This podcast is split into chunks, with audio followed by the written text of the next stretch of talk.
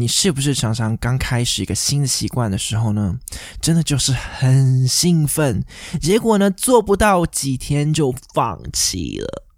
嗯哼，如果是的话呢，就一定要听这集的内容。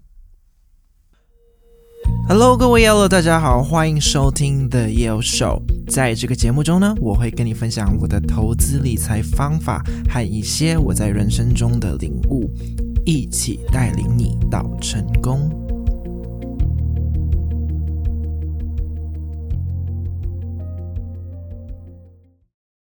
想象你现在要把烟拿给两个原本会抽烟的人，A 就说不用了，谢谢，我正在戒烟。B 呢就说。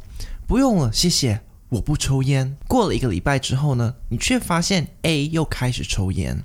而 B 呢，一样不抽烟，这是为什么呢？就是因为在于身份认同上的差异。一开始 A 说他正在戒烟，尽管他希望自己可以戒烟，但是他的心态上还是觉得说自己是个吸烟者。不同于 B 的说法，我不抽烟了。这个说法已经传递出身份认同的转变。尽管他曾经会抽烟，但是他现在已经不抽了，代表他已经不把自己当作是个会吸烟的人。身份认同对于要培养好习惯来说是很重要的一个环节，可是很多人呢却没有考虑到这件事。大部分的人呢都会直接把重点放在想要达成什么，就像 A 一样，他想要戒烟，但是成功的几率却不大，因为这个过程呢往往会倾向用意志力去达到那个目标，但人的意志力呢很有限，所以往往也会做到一半。就宣告放弃，而这也呼应了为什么有这么多人无法好好的培养一个好习惯，或是成功的戒掉一个坏习惯。真正的行为改变呢，是身份认同的转变。或许你会因为受到什么激励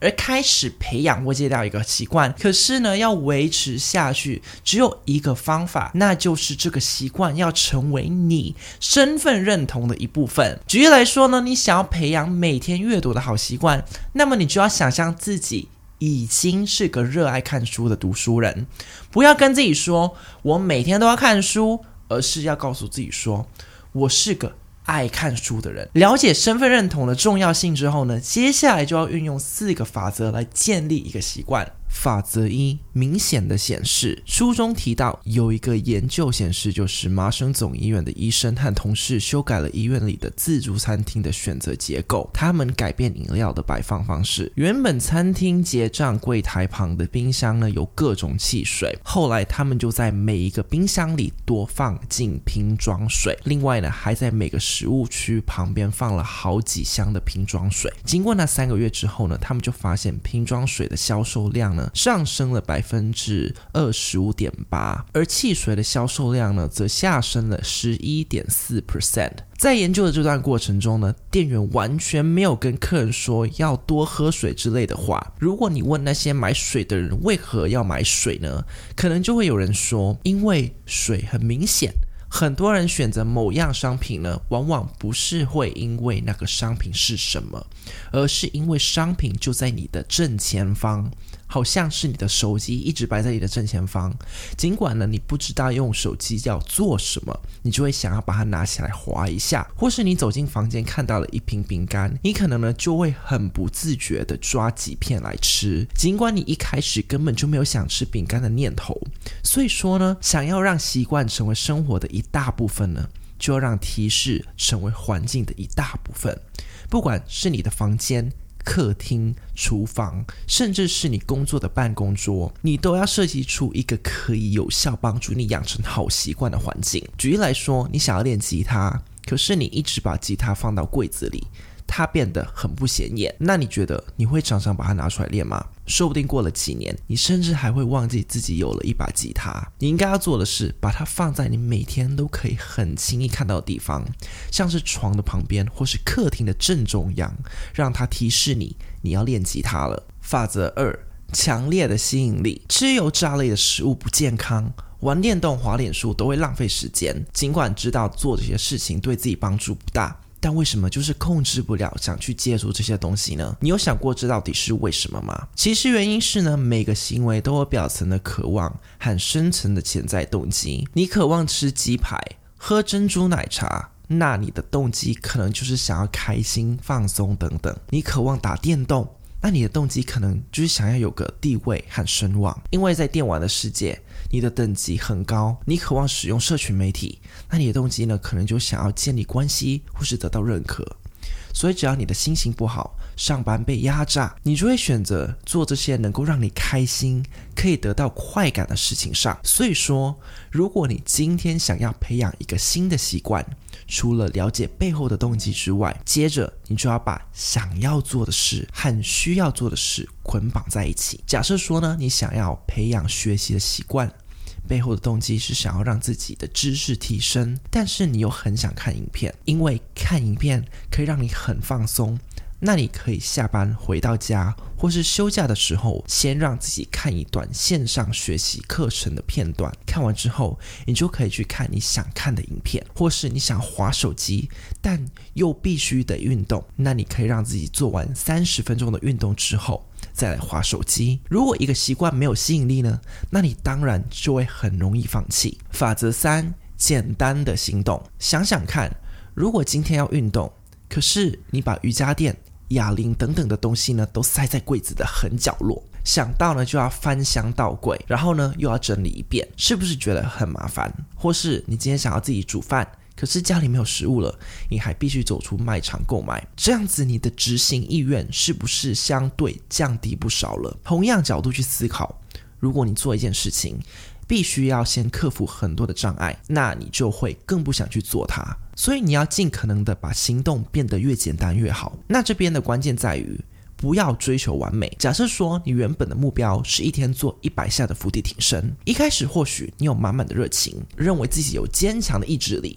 但是你会发现，可能做个两三天之后呢，你就会觉得很累。用你的意志力去做任何一件事情呢，通常维持的时间并不会太久。不管是减肥还是学习等等的，能量呢是很珍贵的。大脑的设定就是尽可能节省能量。你觉得划手机、看电视、吃饭这些日常生活的行为，会是用意志力去执行吗？应该不是吧？这些简单的日常习惯呢，之所以会吸走我们这么多的时间，就是因为他们几乎不需要花费任何心力，而且出奇的方便。那要让行动变得更简单，就可以使用两分钟法则。简单来说就是呢，一开始你在执行的时候不超过两分钟，像是读两分钟的书，去健身房两分钟。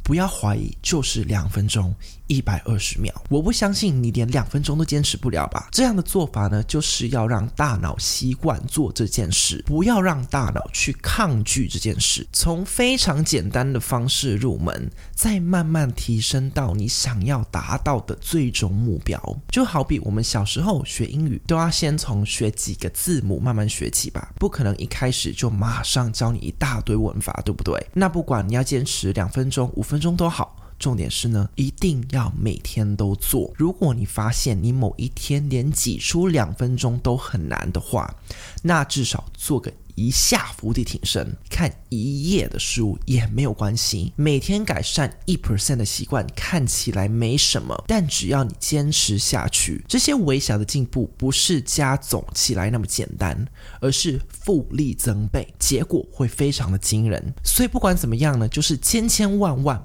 不要让身体断掉这个习惯。你的目标并不是追求完美，而是要追求完成。法则四。满足的奖赏。想象一下，你现在是一只处在非洲大草原上的动物，不管是长颈鹿、大象、狮子等等，每一天你的决定大都会立刻产生影响，因为你会去想要怎么躲避猎食者，要在哪里睡觉，要吃什么。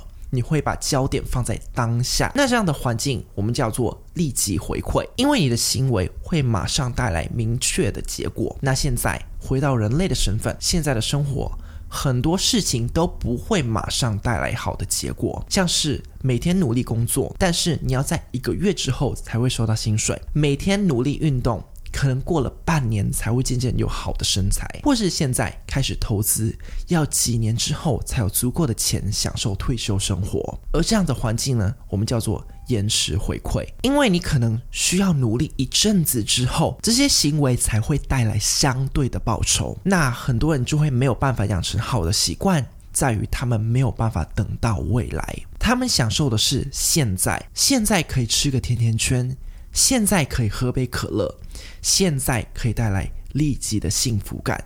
尽管发胖呢是几个礼拜后的事。法国经济学家弗雷德里克·巴斯就把这个行为解释成：当立即的结果让人喜欢，后来的结果往往都会带来灾难。的确，有很多事情呢就是如此。所以呢。如果你要培养一个习惯，那你就要替自己设定一个立即性的奖励，像是上完一堂线上课程之后呢，那你就可以给自己半小时的时间划手机、看电视，或是说呢，你也可以买一个透明的存钱筒，将这个存钱筒设定成旅游的基金，每天呢，你就把零钱丢到这个透明的存钱筒里面。当你看到存的钱越多，你就能够越感觉到你离目标越来越近。那有一点很重要的是，你设定的奖励不可以违背你的习惯。像是你运动三十分钟，结果运动完之后，你买了一杯珍珠奶茶奖励自己。总而言之，一个新的习惯要让人感到快乐，才能够有办法继续坚持下去。因为奖励会让行为重复，惩罚则会让行为消失。最后，如果养成习惯的过程真的不小心中断了，那么你要懂得让自己快速恢复。